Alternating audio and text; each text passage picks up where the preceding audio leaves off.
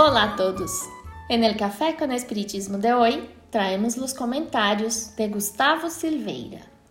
Como decíamos, muchas veces nos enorgullecemos de los frutos de nuestro trabajo y ya sea de forma explícita o simplemente por el sentimiento, acabamos atribuyendo el resultado a nuestro mérito.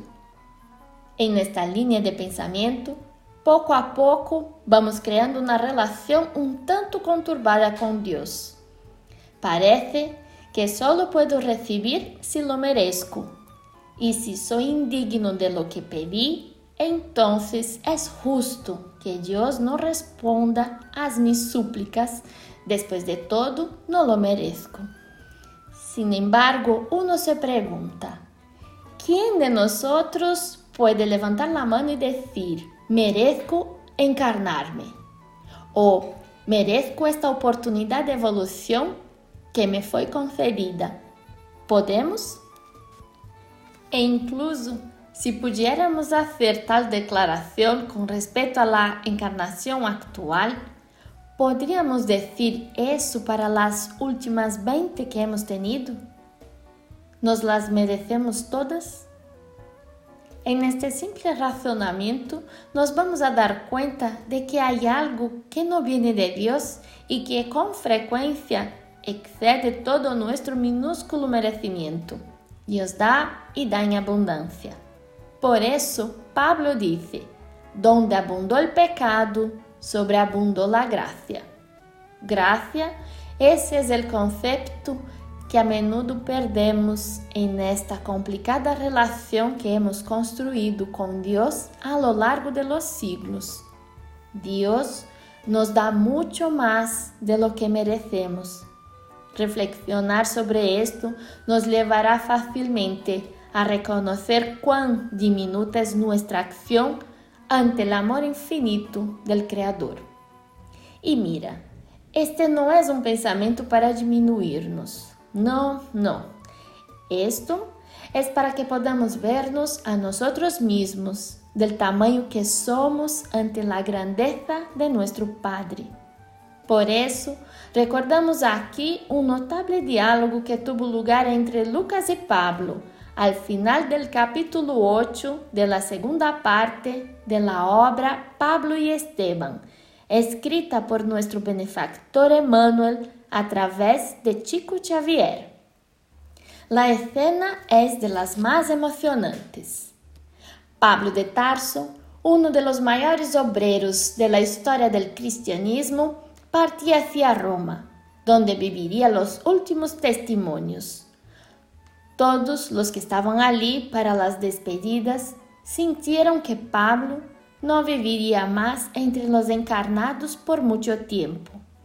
Ali estavam ancianos, niños, jóvenes, homens e mulheres, profundamente comovidos por esses últimos minutos com o apóstolo. Entre a multitud também estava Lucas, quem, al manifestar a oportunidade de deixar constância de todo lo vivido para que a posteridade conociera a grandeza de Pablo, recibió del apóstol de los gentiles una sublime lección de humildad y sobriedad. Leeremos aquí parte del discurso de Pablo que nos ayuda en la reflexión de hoy. Él dice así, por más que hayamos estudiado, sentimos un abismo entre nosotros y la sabiduría eterna.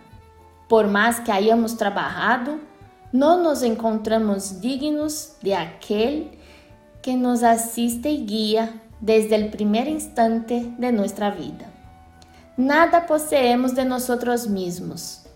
El Señor llena el vacío de nuestra alma y opera el bien que no poseemos. Estos ancianos trémulos que nos abrazaron cubiertos de lágrimas, los niños que nos besaron con ternura, lo hicieron a Cristo. Santiago e os companheiros não vieram de Jerusalém tão solo para manifestar-nos sua afectuosa fraternidade. Vieram a trazer testemunhos de amor ao Maestro que nos reunió en la misma vibración de solidariedad sacrosanta, aunque no sepamos traducir el mecanismo oculto de esas emociones grandiosas y sublimes. En meio de todo eso, Lucas, fuimos apenas míseros siervos que se aprovechan de los bienes del Señor para pagar sus propias deudas. Él nos dio la misericordia para que la justicia se cumpliese.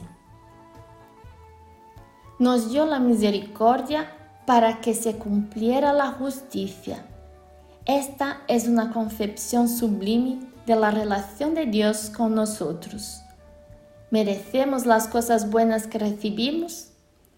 Ciertamente que sí, pero es la única forma porque antes había una misericordia incomparable de Dios que nos puso de pie cuando apenas podíamos movernos de las innumerables caídas que hemos tenido. Si hoy merecemos algo bueno, es que Dios nos inundó primero con su amor, no porque lo merezcamos, sino precisamente porque no teníamos la más mínima condición de levantarnos por nosotros mismos, incluso porque si mereciéramos la misericordia de Dios, entonces ya no sería necesaria, porque sería suficiente para que se cumpliera la justicia. Dios a menudo da sin que lo merezcamos. ¿Y por qué hace eso?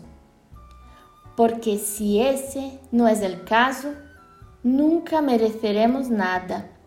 O Dios invierte en nosotros, incluso si no somos dignos de la inversión, o nadie sale del abismo en el que cayó. Entonces, antes de enorgullecernos de nuestros méritos, déjenos saber cómo dar gracias a Dios por el amor infinito con el que nos amó.